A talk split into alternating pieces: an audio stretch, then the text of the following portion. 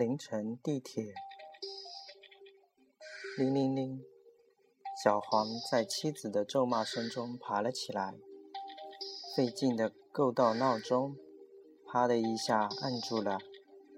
闹钟显示一点零五分，是凌晨。啥时候上班不好，偏要这个时候？小黄的妻子嘟囔个不停。哎，我也没办法，谁让人家是领导呢？咱们职员。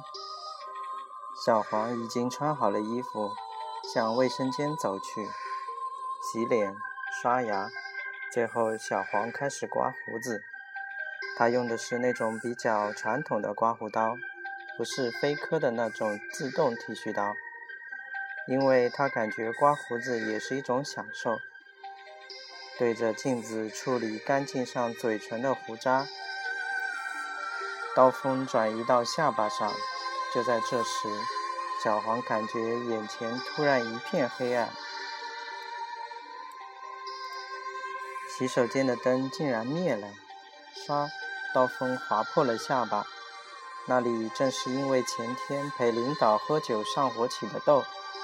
亲爱的，停电了吗？小黄冲卧室大吼，没有回应。哦，他想起来了。洗手间的这扇门不光隔光效果好，隔音效果也超好的。于是他打开卧室与洗手间之间的门，没有停电，床头台灯还亮着。妻子头发蓬乱，白色的灯光打在她脸上，像个女鬼。好吧，小黄承认最近鬼故事看多了。怎么了，亲爱的？哎呀，你的下巴怎么流血了？洗手间的灯坏了，刮胡刀把下巴划破了。大半夜的，真晦气。小黄抱怨着：“什么晦气不晦气的？大凌晨的还没出门呢。别说这话，把台灯拿过去，把胡子刮干净吧。”小黄也没再说什么，继续收拾。出门之前，他还不忘嘱咐：“中午你让楼下李大爷修修灯吧。”妻子梦中已雨一般支吾了一声。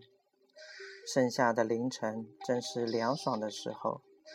小黄一身白色衬衫、蓝色牛仔裤，吹着口哨下了楼，向车房走去。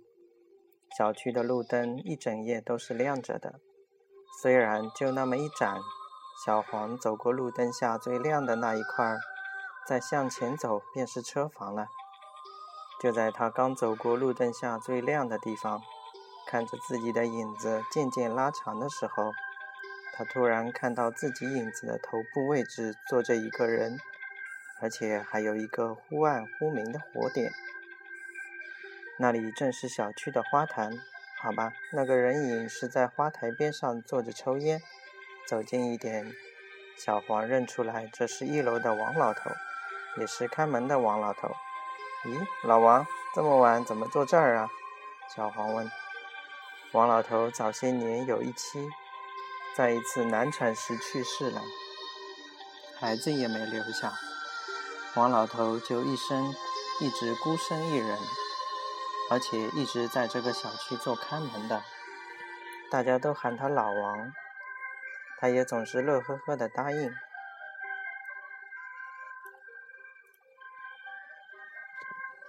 老王一身黑衬衫、黑短裤，拖鞋好像也是黑色的，坐那抽烟。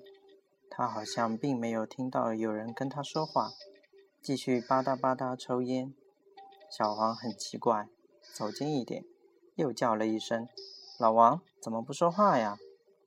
这时，老王突然一哆嗦，手里的半截烟掉在了地上，抬起了头看着小黄：“哦，小黄啊，吓我一跳。”老王没站起来，捡起了地上的烟，又继续抽。这是出来乘凉来啦？大半夜的坐这里？嗯，是呀，睡不着。老王好像才发现这是小黄，灯光正好能照出他略显意外的表情。你这是要出门啊？是啊，这个早班有点早了，觉都睡不好。小黄不想耽搁。他要在两点前赶到公司，一点半前就要赶到地铁站。没错，是地铁站。这么晚出门呐？天黑注意点儿。老王看着小黄走向漆黑的车房的背影说：“会的，会的。”小黄笑着回答。这时他已经将那辆山地车推了出来。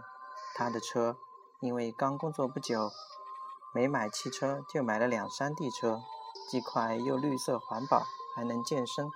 再见，老王。骑着汽车子，小黄出了小区，沿着有路灯的马路边向前骑行。大半夜的，他不敢走在路中央，因为刚刚还有辆车是汽车呼啸而过。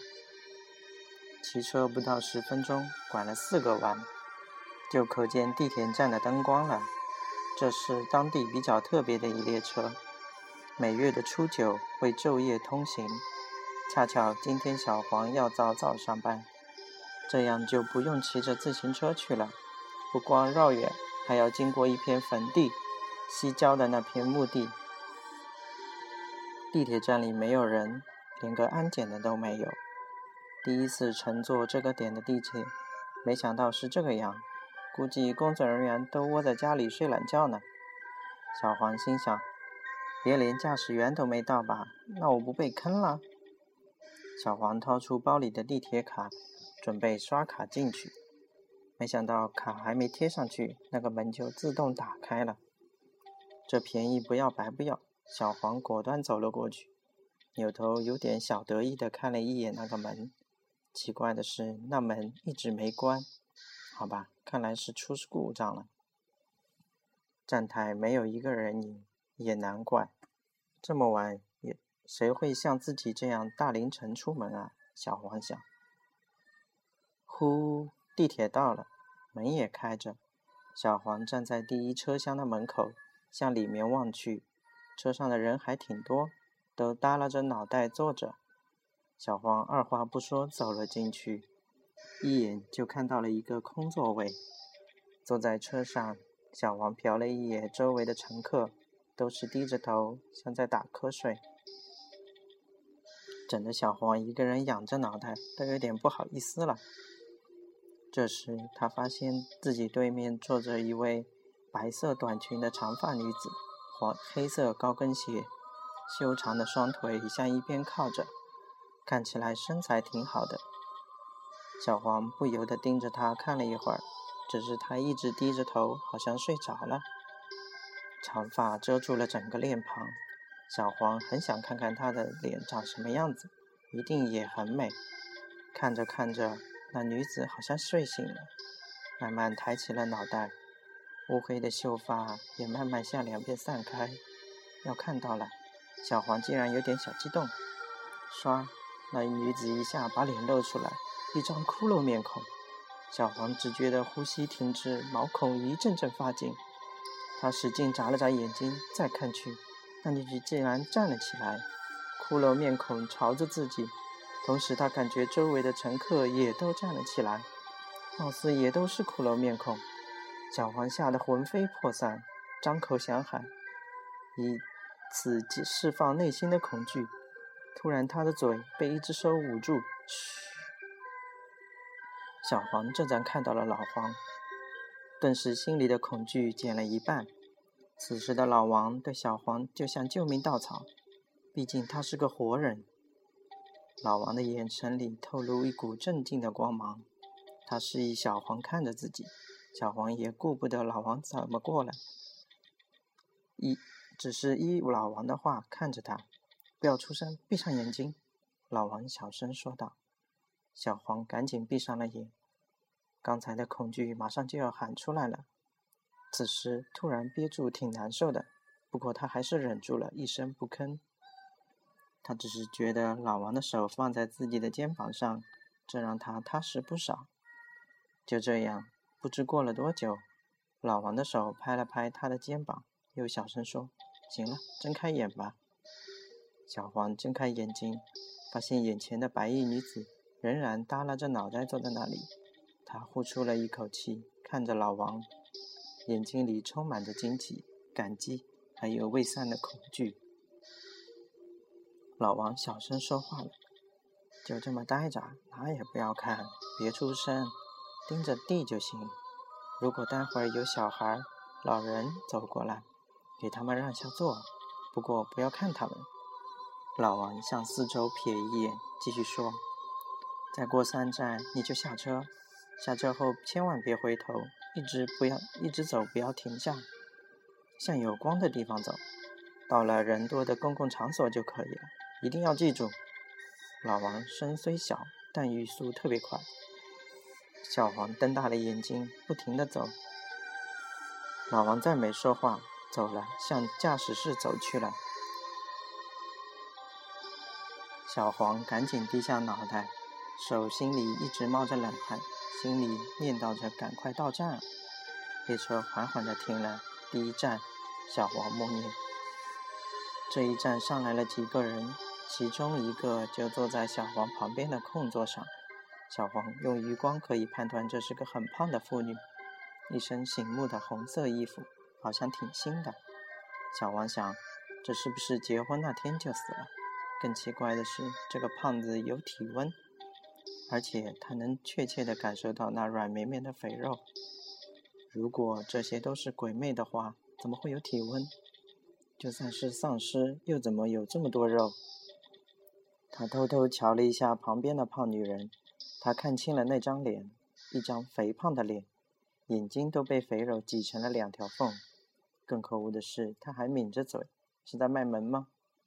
这时，胖脸突然笑了，嘴巴、眼睛里、鼻孔里掉出来不少白色液物体，没错，一堆堆白色的虫子蠕动着。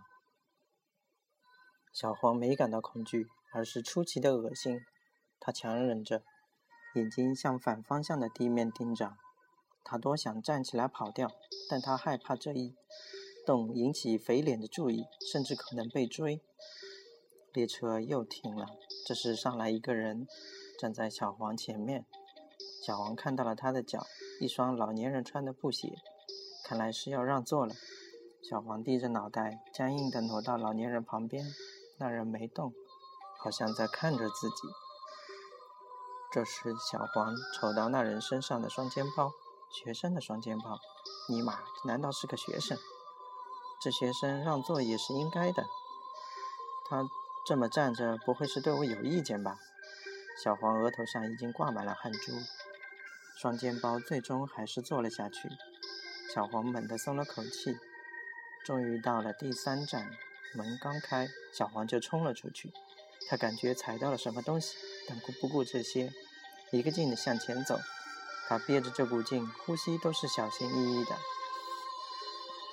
小黄发现周围全是墓碑，就是墓碑，怎么到了这了？他更慌了，加快了步子。可是两条腿好像不听，不知所措，仿佛越是希望快点就越慢。同时，他感觉到每个墓碑前都有一个人看着他。小黄都快要哭出来了，看到前面有一片亮光，他像看到了希望，只希望快快走到那里。进了，进了，他已经看到那是一家火葬场，那也行，有活人就行了。突然，旁边跑过来一个人，咯咯咯笑着，朝他扑了过来。小黄脚下一软，醒了，醒了。小黄慢慢睁开眼睛，两眼眼前两张陌生的面孔。正瞅着他，终于碰到活人了。小黄只想哭，但哭不出来。他实在太累了，慢慢又睡了过去。再醒过来，他发现自己在一间明亮的屋子里，旁边是一张病床。他已经知道在哪了。这时进来了一个人，是小黄的领导赵总。小黄挣扎着要起来，被赵总按住了。赵总理了理染过的长发，说。好些了吧？你都睡两天了，两天？对呀，他们说你在火葬场门口躺着，火葬场的师傅把你送来了医院，还有你手机给我打电话。赵总是个女的。哦，小黄也有点奇怪了，自己晕倒之前的事他倒是记得，只是奇怪师傅怎么没给自己的妻子打电话，妻子的号码在联系人中是置顶的。他们给你老婆打电话没人接，后来我们才知道，你老婆那天就是他们发现你的那天凌晨，摔倒在了楼梯口，被你的小区开门的发现，叫了救护车。现在他就在隔壁病房。小黄除了心疼就是吃惊，这一切太巧，不对，是太蹊跷。他好想下床去看看妻子，但两腿生疼动不了。赵总还在问他到底发生了什么，但小黄已经闭上了眼睛。他不愿意再回忆那列车那种经历，至少现在不愿意。